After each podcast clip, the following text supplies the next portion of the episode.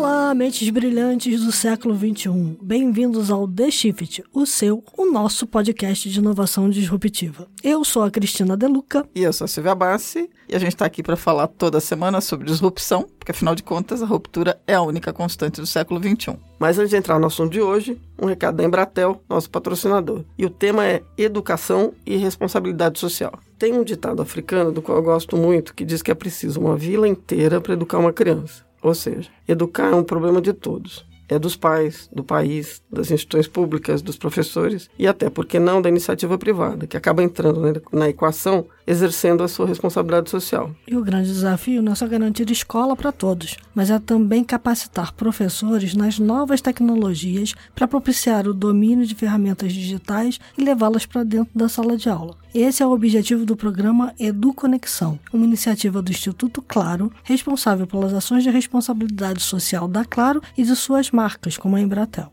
Então, os números do projeto são muito bacanas. Desde 2011, ele já impactou 2,2 mil professores, 1.800 escolas da rede pública municipal e 63.800 alunos em 51 cidades de 20 estados brasileiros. O Edu Conexão vai além. Também dou os serviços de banda larga, inserindo essa rede de escolas no mundo digital e TV por assinatura. No final, a ideia é que os professores estejam mais bem preparados para usar ferramentas tecnológicas e digitais para modernizar suas aulas e pensar em novas estratégias de ensino. Para saber mais sobre essa e outras iniciativas do Instituto Claro, acesse www.institutoclaro.org.br. Certo? certo? E o assunto de hoje, Cristina De Luca, é? O trabalho do futuro e a educação para o futuro. E aí você pergunta, o que é que isso tem a ver com ruptura? Tudo.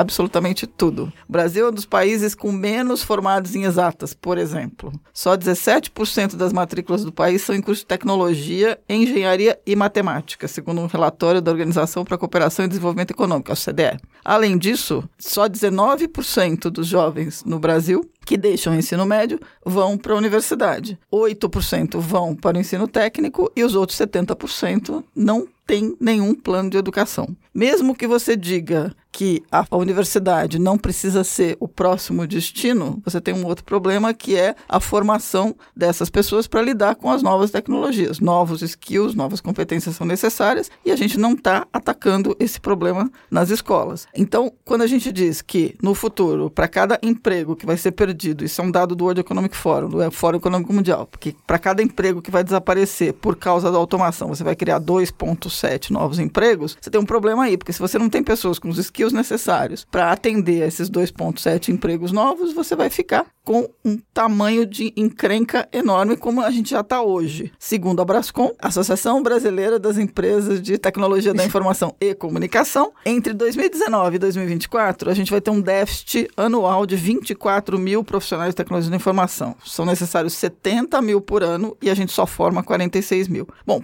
para discutir toda essa confusão e por que que isso tudo vai fazer uma diferença enorme no país, a gente trouxe duas convidadas muito bacanas, que é a Ana Inoue, que é assessora de educação do Itaú BBA e diretora do Instituto Acaia, e a Raquel Costa, que é founder do Inova Lab, que é uma empresa de educação que fica no Vale do Silício, dedicada a atender jovens de 14 a 20 anos. Bom, então eu quero aproveitar a presença da Ana e da Raquel aqui para a gente começar a debater qual é esse futuro do trabalho, qual é esse ensino para o futuro. Mas antes da gente entrar no assunto, eu queria que vocês falassem um pouquinho o que cada uma de vocês faz, com o que, que vocês trabalham. Eu tenho dois trabalhos. Um, eu dirijo o Instituto Acaia. O Instituto Acaia é uma organização não governamental que atende uma população especificamente, assim, 90% dos alunos atendidos são alunos de duas comunidades ali próximas ao SEASA. E lá a gente faz, é, são várias atividades, né? Então tem uma escola, o ateliê escola, tem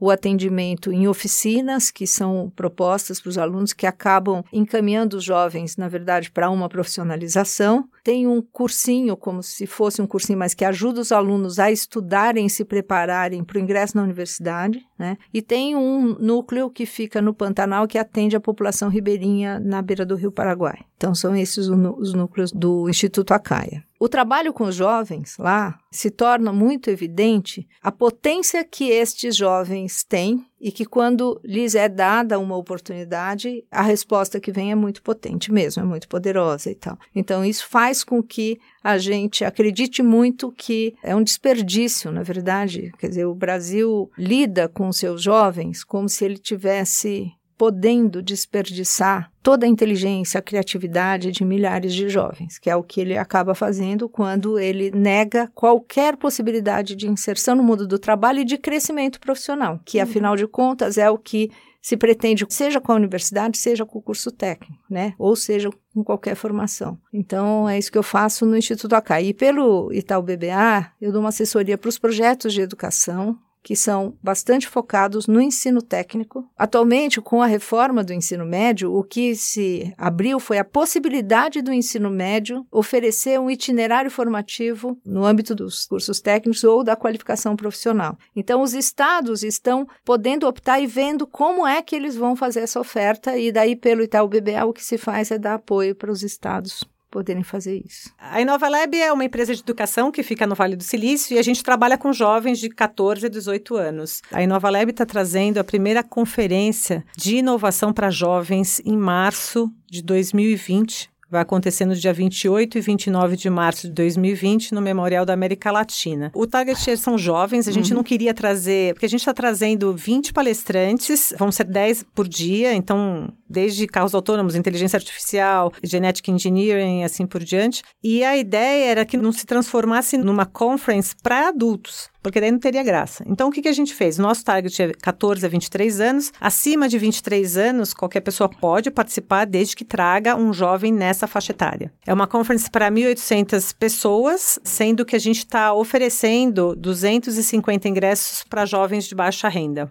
Bacana. Basicamente, o objetivo do nosso programa, que a gente tem um programa que é de 12 dias, ele acontece durante o verão e durante o inverno, a gente mostra para esses jovens como a tecnologia vai impactar a vida deles. Então, o objetivo principal é mostrar para eles o que tem acontecido e o que já está disponível em termos de tecnologia e como eles vão ter que transitar junto com essa tecnologia. Também a gente ajuda eles a entenderem quais são os, os soft skills necessários para eles conviverem bem com isso, né? O que, que hoje o mercado pede em termos de soft skills. Então, a gente trabalha com storytelling, com a parte de networking. Se a gente levar em consideração que o conhecimento está na cabeça das pessoas, quando a gente fala de inovação, está mais na cabeça das pessoas do que em livros e também na internet, eles precisam aprender a buscar pessoas que dominam determinados assuntos para eles poderem entender esses assuntos. Há também resolução de problemas, então entender, identificar problemas, achar soluções para esses problemas e prototipar modelos ou soluções para esses problemas. Basicamente é isso.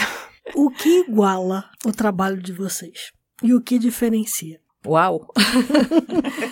Eu acho que a, o que iguala é o fato de que ninguém sabe do futuro e ninguém tem um domínio tão grande sobre as novas tecnologias que estão surgindo e que inevitavelmente vão impactar bastante o mundo do trabalho e a vida de todo mundo, né? Então isso, o fato de ninguém saber, então eu trabalho com jovens e a Raquel também trabalha com jovens, né? Provavelmente a gente trabalha com jovens de nível socioeconômico bastante diferente, diferente né? Uhum. No entanto, nenhum nem outro eles estão sabendo de tudo, né? Então ela está fazendo um trabalho que é para apresentar para eles, né? Também. Então isso abre uma oportunidade enorme, na verdade, da gente diminuir as desigualdades ou aumentá-las. Né? Porque se quem tiver mais recurso tiver também muito mais oportunidades e a gente não olhar para essa população que tem menos recurso, mas que tem a mesma oportunidade de aprender nesse momento, a gente aumenta as desigualdades. Por outro lado, se as políticas públicas favorecerem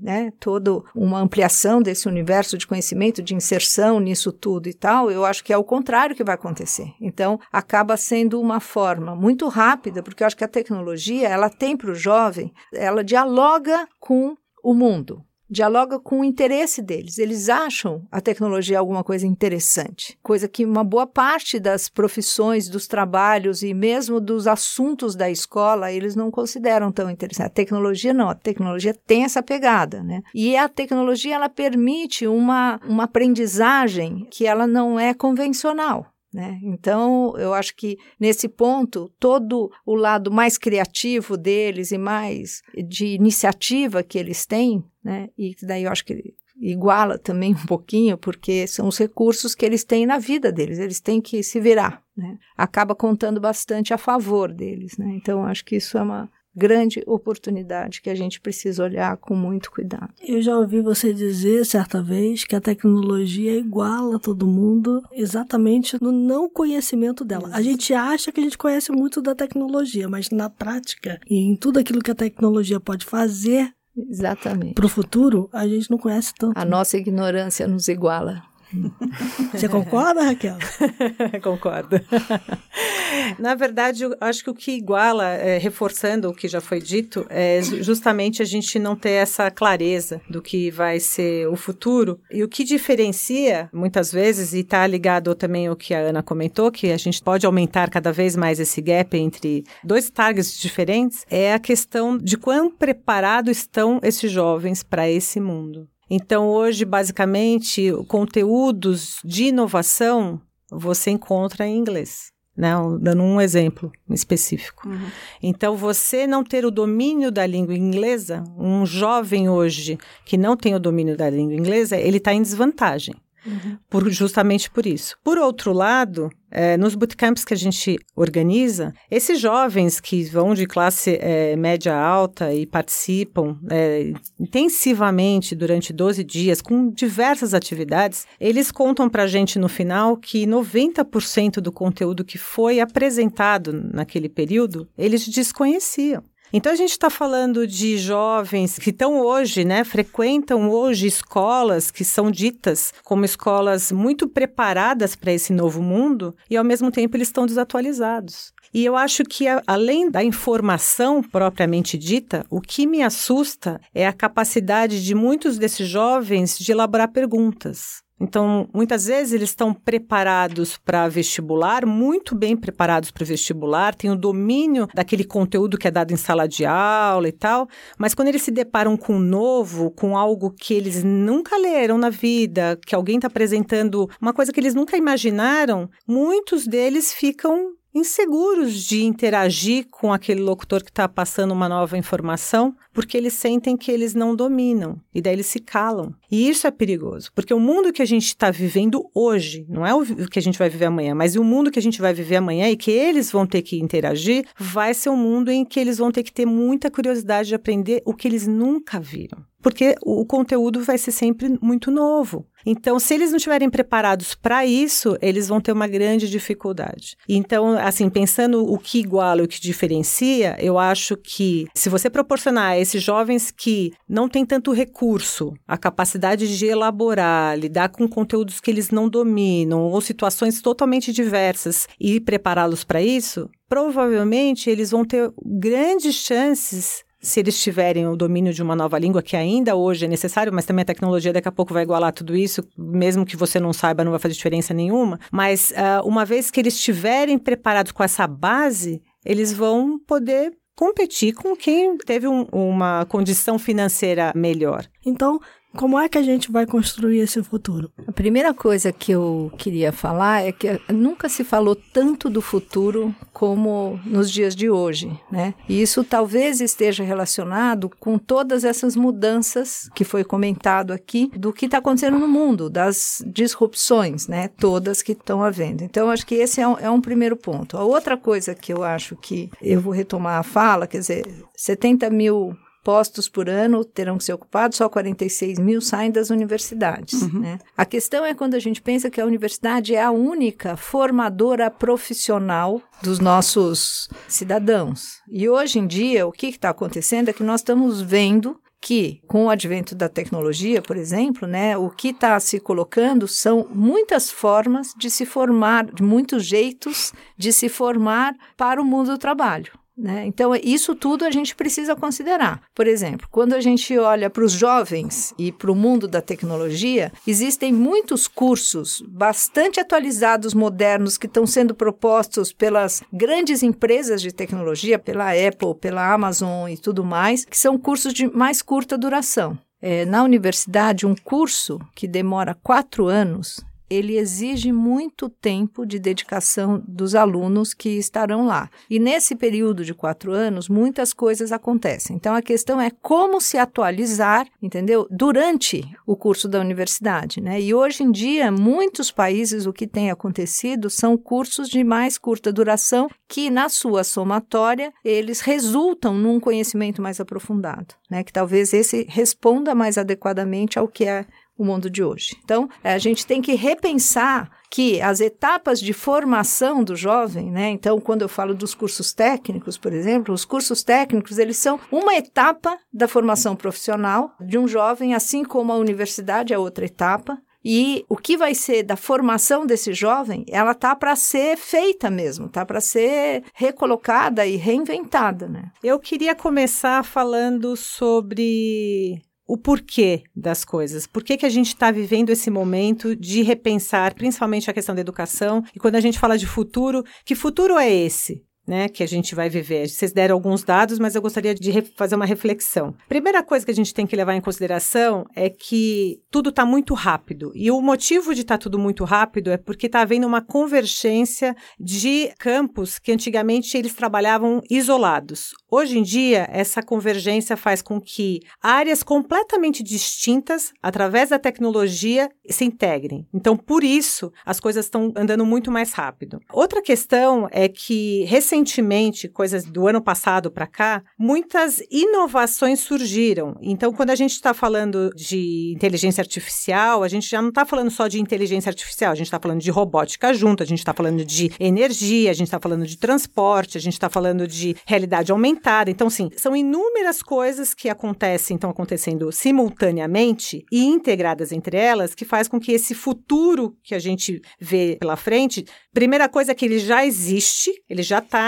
rodando. E segundo, quando a gente fala de futuro, a gente tem que imaginar que dessa convergência vão surgir coisas que a gente nem imagina ainda. Uma outra coisa que eu acho que a gente tem que levar em consideração é a questão social. Então, a gente tem que falar de regulamentação. Então, tem muita coisa que não existe ainda regulamentada, que vai aparecer. A gente tem que falar sobre a perspectiva do consumidor vendo e interagindo com essas novas tecnologias. Então, a gente via, por exemplo, o, o consumidor muitas vezes calado, mas agora, quando ele começa a falar sobre inteligência artificial, ele começa a questionar isso. Agora, onde estão os jovens nesse contexto como um todo? E onde está a educação? Para onde ela vai? A educação, ela tem que estar tá preparando esse jovem primeiro para ele entender onde ele vive. Só que hoje ele está vivendo uma realidade que não é essa realidade. Ele está como se ele estivesse protegido, o ambiente está muito restrito. Então eu penso que quando a gente fala de educação, todas as estruturas formais elas perdem um pouco da capacidade de se atualizar a tempo, de levar informação para esse jovem. Então, quando a Ana fala da faculdade, da universidade, dos cursos prontos, eu penso o seguinte: além desses cursos terem sido aprovados no passado e que hoje provavelmente eles não estão mais atuais, a gente tem uma questão que é quem está formatando esses cursos. Se a gente fala de inovação e a gente está falando de algo novo,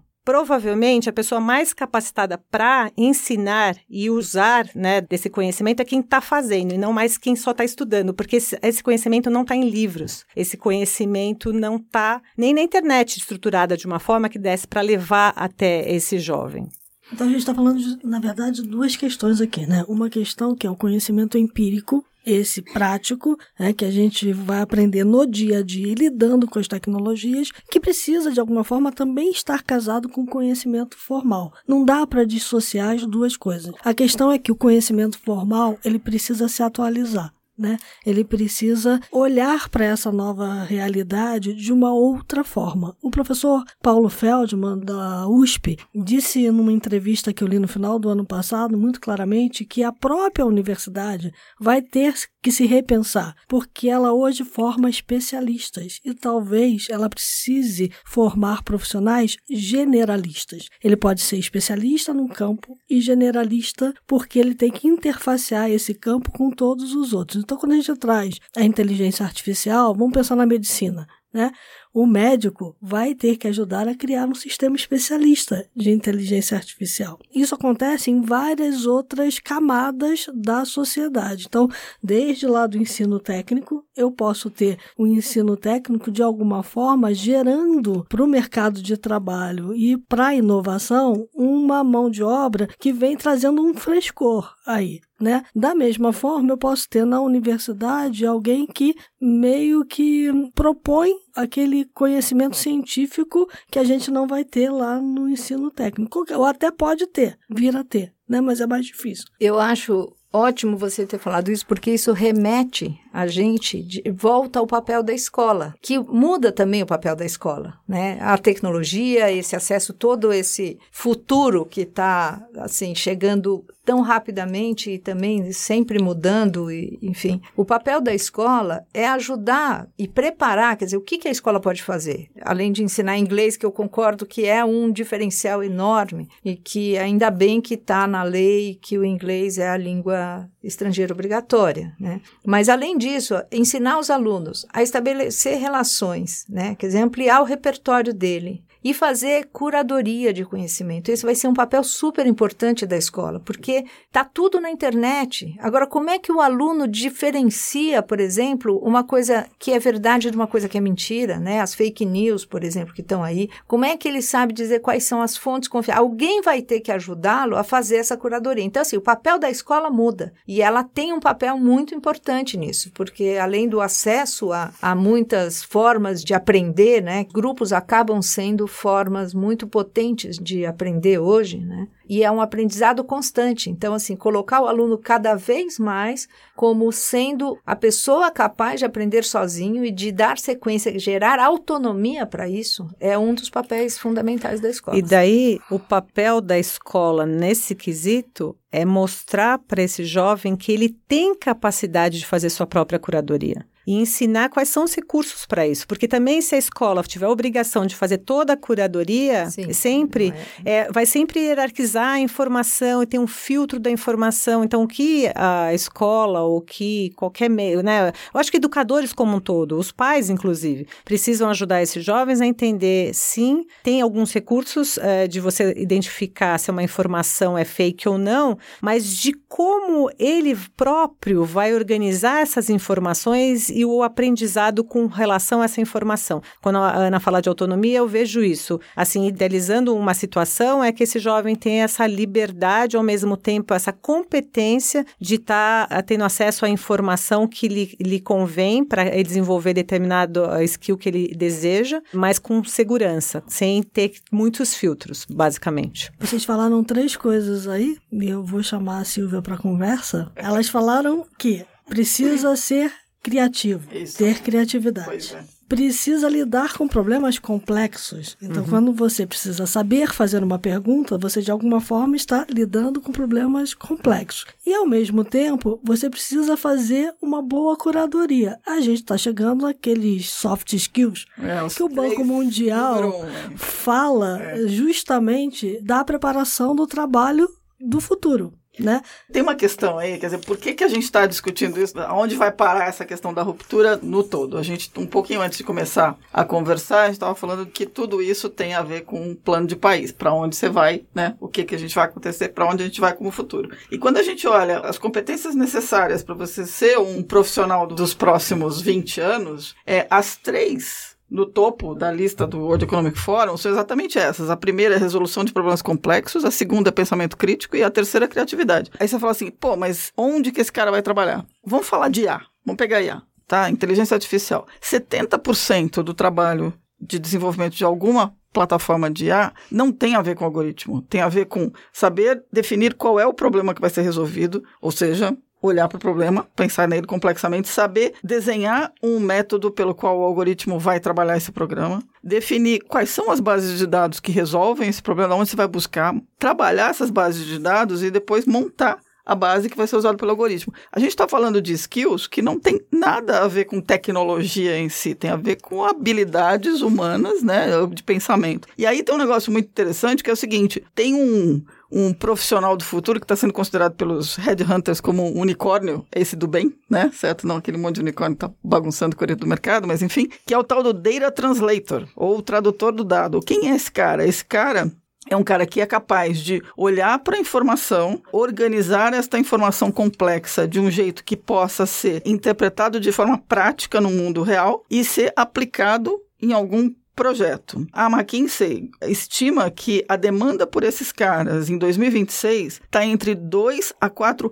milhões de tradutores de dados só nos Estados Unidos. E esse cara é um cara que é capaz de pensar com o lado esquerdo e direito do cérebro. E aí tem um exemplo que é dado por um dos headhunters que é o seguinte: imagine o seguinte, você precisa de um programador para fazer um algoritmo, mas você pode ter do lado dele um profissional formado em história que é capaz de olhar o quê? De olhar o cenário, de classificar o cenário, de fazer uma análise de um cenário. Então a gente está falando de um momento em que pensar a educação para o século XXI daqui para frente não é só pensar que esses profissionais, que esses jovens precisam ir para uma faculdade necessariamente não né? Porque a gente sabe que está tudo mudando. Você tem profissões dentro do mercado de tecnologia que você precisa ter uma certificação, não necessariamente ter feito uma faculdade, você não precisa ficar quatro anos fazendo ciência da computação para aprender a programar em Python, né? E Python é uma coisa que é usada em IA, por exemplo. A coisa está muito fluida. A única coisa que tem que ficar clara é que se você não prepara esses caras com os skills, ele vai ter pouca importância. E ao mesmo tempo você não pode ignorar as ciências humanas no momento em que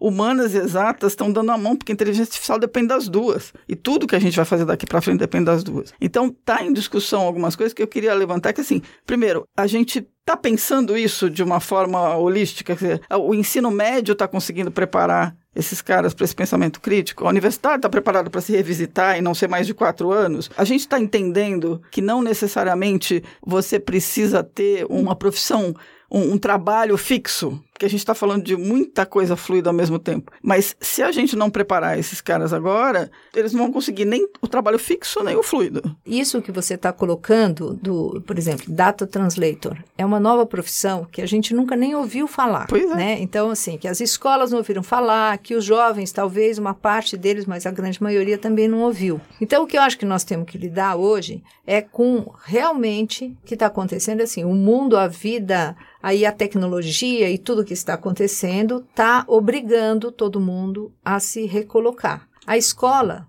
a universidade, a educação terá que se rever inteiramente, né? Então, hoje em dia, por exemplo, quando a gente pensa, vou falar do ensino técnico. Uhum. O ensino técnico, ele nasce no Brasil com uma formulação que é, assim, aproximadamente alguma coisa assim. Será instituído o ensino técnico para atender os pobres, desvalidos, desprovidos da sorte e da fortuna. Eita. É isso que marca a, o ensino técnico. Então, o ensino técnico, ele é alguma coisa de segunda categoria. Ele não é alguma coisa exuberante, charmosa, bonita, nem nada disso, né? E isso marca muito no Brasil o que vem o ensino técnico. Depois, eu acho que ao longo do tempo eles foram se reformulando. Hoje, quando a gente está falando de ensino técnico, nós estamos entendendo a formação técnica profissional como uma etapa da formação para o mundo do trabalho que vai acontecer ao longo da vida.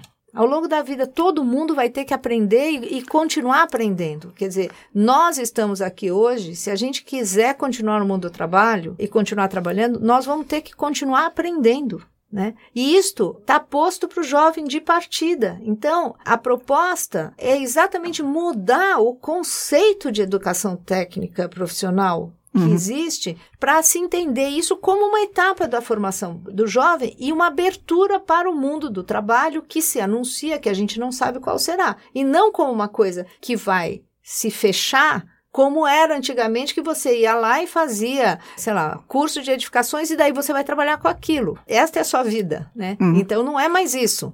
É, da mesma forma, a questão das socioemocionais, hoje existe, das habilidades, dos soft skills e tudo mais, existe toda uma preocupação que está invadindo as escolas e a educação dada a importância que ela tem, né? Agora, nós temos que pensar como que isto tudo será proposto, né? De que forma que a gente vai entrar. Então, assim, eu acho que temos que estudar, tem que ter pesquisa na área, a gente tem que saber o que, que é melhor, né? No caso da educação técnica profissional, transborda do campo da educação. Você passa a lidar com isso como uma aprendizagem, que é mesmo, né? Mas, por outro lado, você tem que se relacionar com o projeto de país, entendeu? Que tem, você tem que se relacionar com o, o setor produtivo, para onde que nós estamos indo, entendeu? Sei lá, por exemplo, energias renováveis. Quem é que está formando para tra se trabalhar com isso, sabe? Para entender, enfim. Além das políticas públicas, a gente tem que levar em consideração um cenário que eu gosto sempre de falar é o seguinte: a educação hoje, ela ainda forma o jovem para pensar em três frentes biológicas, humanas exatas. Isso já está mega ultrapassado e aqui a gente falou várias vezes que o conhecimento ele está interlaçando, quer dizer, ele está se sobrepondo. Então, a gente não vai mais conseguir falar sobre biológicas sem falar de exatas.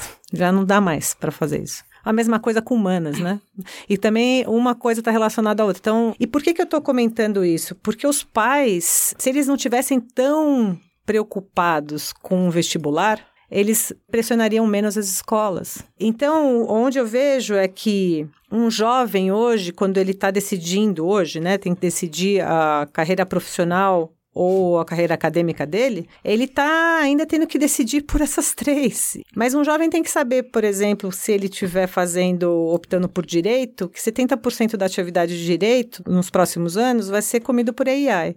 E por que, que ele precisa saber disso? Para ele desistir de fazer direito? Não. Provavelmente para que ele possa ter segurança de que ele vai ter que se dedicar aos 30% restante da atividade de direito. E que ele, de repente, tem que fazer algo paralelo. E pensar que hoje ele vai entrar na universidade, se a gente vai falar num jovem que vai prestar vestibular agora, que ele vai ter que eh, se atualizar durante o curso, porque o curso de fato já está desatualizado. Então, como que ele vai fazer? Para que ele possa se atualizar simultaneamente à faculdade. Vocês me fizeram lembrar de uma questão muito clara que é o seguinte: no fundo, todos nós, enquanto profissionais, e nós que estamos no mercado de trabalho agora, estamos passando por isso. Temos que continuar aprendendo ao longo da vida. Então, nós somos jornalistas. Fomos para o jornalismo porque a gente gostava de humanas, porque a gente gostava de ciências sociais e que a gente está tendo que aprender exatas na marra. Oh, fale por você, porque eu adoro matemática. Não, tá bom, mas assim, a maior parte das pessoas vai que é jornalista eu não gosta de fazer antes conta. de fazer jornalismo, veja bem. Não gosta de fazer conta e vai ter que fazer conta pra caramba, porque quando a gente vem trabalhar com jornalismo de dados e cada vez mais o jornalismo de dados se apresenta, a gente trabalha com contas, com matemática.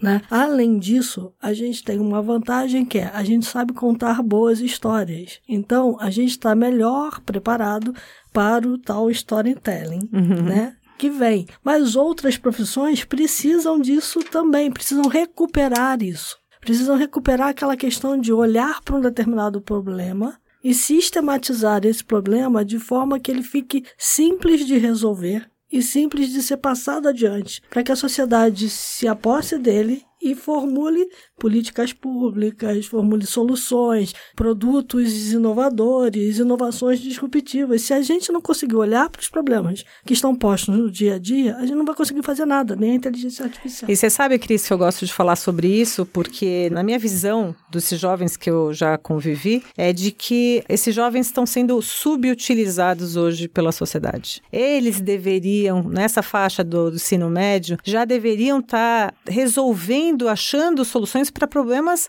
estruturais, graves, inclusive, que a sociedade convive. E hoje eles estão lá adquirindo mais conhecimento, muitas vezes voltados a vestibular, que a gente já sabe que a universidade está desatualizada. É um desperdício de motivação, inclusive, eles ficam desmotivados com isso, porque eles não percebem a conexão entre o dia a dia deles com aquilo que eles estão aprendendo, então isso desmotiva e é um atraso, de uma forma geral. Então a gente poderia estar tá tirando o melhor desses jovens, levando em consideração com isso. E eu queria só fazer uma última uh, observação sobre a questão do storytelling, que você falou muito bem, Cris, mas tem uma questão também o seguinte: hoje a gente está competindo por atenção. Tem muito conteúdo, tem muita informação. Então, se um jovem, ou mesmo um profissional como nós, não soubermos contar muito bem uma história, quem vai parar para ouvir a gente? Exato. Então, é um skill que qualquer um tem que ter Concordo contigo. Eu queria falar que alguns estados no Brasil, porque eu concordo muito com isso que você está falando, Raquel, porque é, de fato a gente está desperdiçando muita coisa na hora que a gente não considera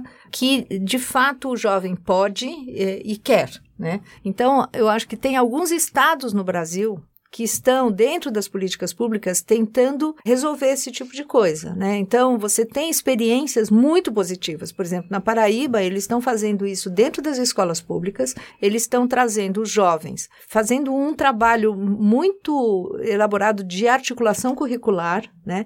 Essa articulação curricular, ela permite trazer a educação é, formal, acadêmica, articulada com uma formação técnica profissional por meio de resolução de problemas. É isso que eles estão fazendo. Então, os alunos resolvem problemas da escola, problemas da comunidade, problemas das empresas da região. E isso tem dado para os alunos um, um prazer muito grande de estar na escola e de pensar nas questões que estão propostas. Além de trazer autoestima e é. de fazer ele se sentir um cidadão participante e ativo Exatamente. da comunidade onde ele está inserido. Né? E eles estão entendendo isso, quer dizer, eles, eles de lá eles seguem pensando o que mais que eles querem estudar, o que mais que eles têm a aprender, como que eles podem se desenvolver profissionalmente, né?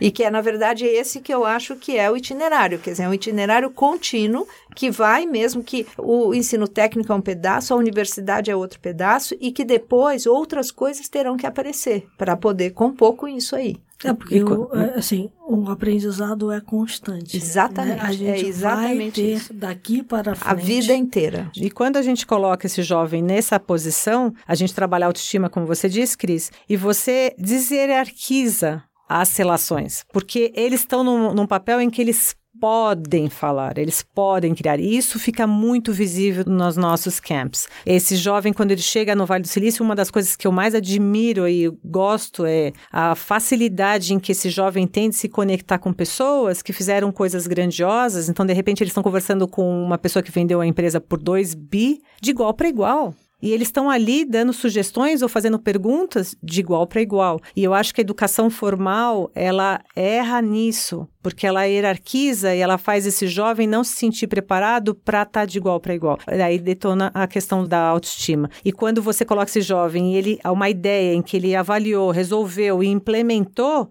ele fala: "Poxa, eu posso. Eu posso. Eu tenho condições de fazer isso". Melhora muito. É um mundo novo em que a gente, de alguma forma, precisa hackear os sistemas e ajudar o jovem a hackear os sistemas para que ele se insira de alguma forma nesse novo mundo e possa ser agente ativo dele. Né? Ele ajude a fazer a transformação que todo mundo quer. Porque quando a gente olha para o mercado de trabalho hoje e a gente lida com muitos diretores de empresa, o que eles mais se queixam é: o cara chega aqui, não sabe pensar. O cara chega aqui sem criatividade. O cara chega aqui sem uma formação adequada que a escola não formou. E o que a gente mais busca nesse cara é uma adequação aos princípios e valores da empresa. Então, princípios e valores a gente constrói ao longo da vida, desde lá da tenra infância. Né? O conhecimento e o cabedal todo a gente vem trazendo ao longo da nossa vida, até chegar no momento que a gente pode ser criativo, resolver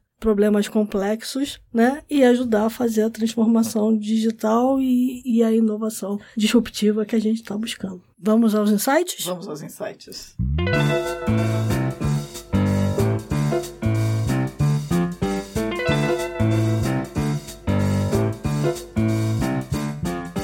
Quem faz os insights primeiro? Faz você.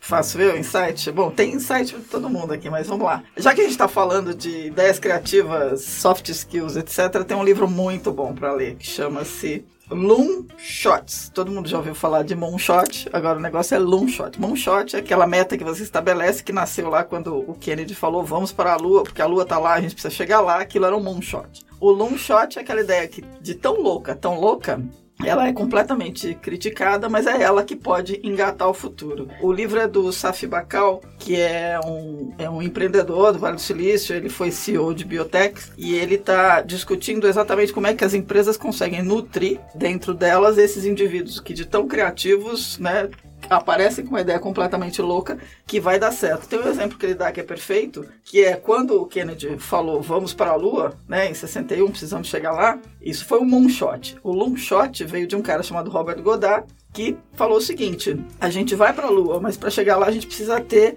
propulsão a jato com combustível líquido. E aí, o cara, ele, ele veio com essa ideia nos, nos anos 20, foi altamente ridicularizado, e foi isso que 40 anos depois fez o homem chegar na Lua. Então são diferenças extremamente interessantes. O livro vale a pena, chama Long Shots, e o autor é o Safi Bacal. A minha dica é o Lex Friedman. Se você tiver interesse em inovação, eu aconselharia vocês procurarem esse podcast que ele faz. Ele é um cientista do MIT, ele sempre discute nos seus podcasts inteligência artificial, carros autônomos, deep learning, computer vision e assim por diante. Então, aí vai minha dica. Vou trazer mais uma dica de leitura, como de fato tudo está mudando, né? E é importante que as pessoas se engajem nesse processo, se insiram e abram a cabeça e pensem como é que elas podem, de alguma forma, fazer a diferença, eu vou indicar um livro chamado Life 3.0, que é também de um pesquisador do MIT. É, a gente está falando do Max Tegmark, esse livro dele fala claramente, ele tenta responder três questões. Uma é como é que eu posso garantir o crescimento da prosperidade através da automação. A gente falou muito disso aqui. A segunda questão é como é que eu posso garantir que os futuros sistemas de IA possam de fato nos subsidiar, nos ajudar, nos empoderar em vez de tirar trabalho. Então, é cada vez mais a gente ter a IA como inteligência aumentada, uhum. em vez de simplesmente a inteligência artificial. artificial. E a terceira questão que ele coloca lá é que como é que a IA vai ajudar a humanidade a florescer mais do que ela já floresceu hoje. Então eu acho que é um livro bacana. Ele está em inglês, não está em português, mas tem português de Portugal. Então eu vou botar os dois links lá, porque quem tiver ainda dificuldade com o idioma, ainda assim pode uh, e deve ler o livro, na minha opinião. Então vou botar o link de português de Portugal. A dica que eu teria para dar é para olhar para as experiências das escolas públicas no país que existe muita experiência positiva. Eu citei aqui a experiência da Paraíba, mas no Mato Grosso do Sul existe um curso de educação de jovens e adultos e um curso noturno que é oferecido com a tecnologia, né, com o técnico de tecnologia que não tem evasão, por exemplo né, que eles conseguiram construir um modelo muito interessante. Você olha o que, que o Ceará está fazendo, Pernambuco. Então, assim, tem vários estados que eles estão inovando dentro da rede pública e estão produzindo soluções né, que são bastante interessantes. Então, eu chamaria atenção para olhar para as experiências que existem no Brasil, que tem muita coisa boa. É possível. Isso.